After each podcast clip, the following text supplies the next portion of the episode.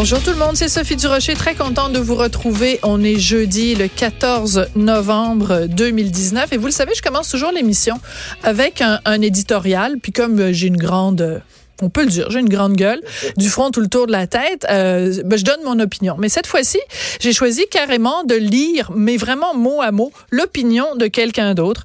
Alors, euh, c'est quelqu'un qui a écrit une lettre ouverte euh, dans les journaux, en fait, une, une, une, courrier des lecteurs dans Le Soleil à Québec. Elle s'appelle Hélène Caron, elle est retraitée de l'État, donc elle habite à Québec et elle a écrit une lettre à Catherine Dorion. Mais écoutez, j'aurais pu la signer, cette lettre-là. Alors, je vais simplement vous la lire.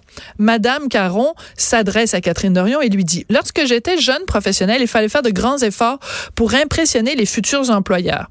Un des atouts pour faire une bonne première impression était de se présenter propre et bien vêtu. Aujourd'hui, alors que les emplois sont beaucoup plus nombreux, on peut encore lire sur le site de l'Université Laval des recommandations concernant le fait de bien comprendre le code vestimentaire en lien avec les événements et les activités auxquels vous participez afin d'adopter un style approprié. Fin de la station.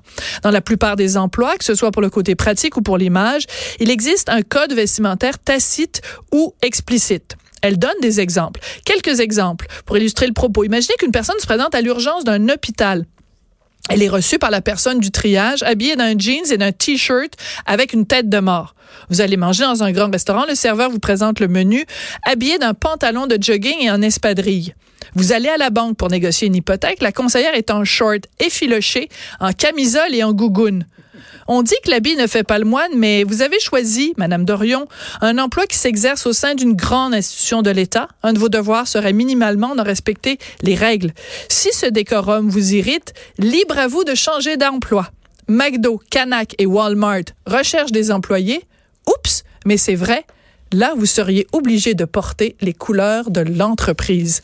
Fin de la lettre de Madame Hélène Caron. Vraiment, c'est bien envoyé.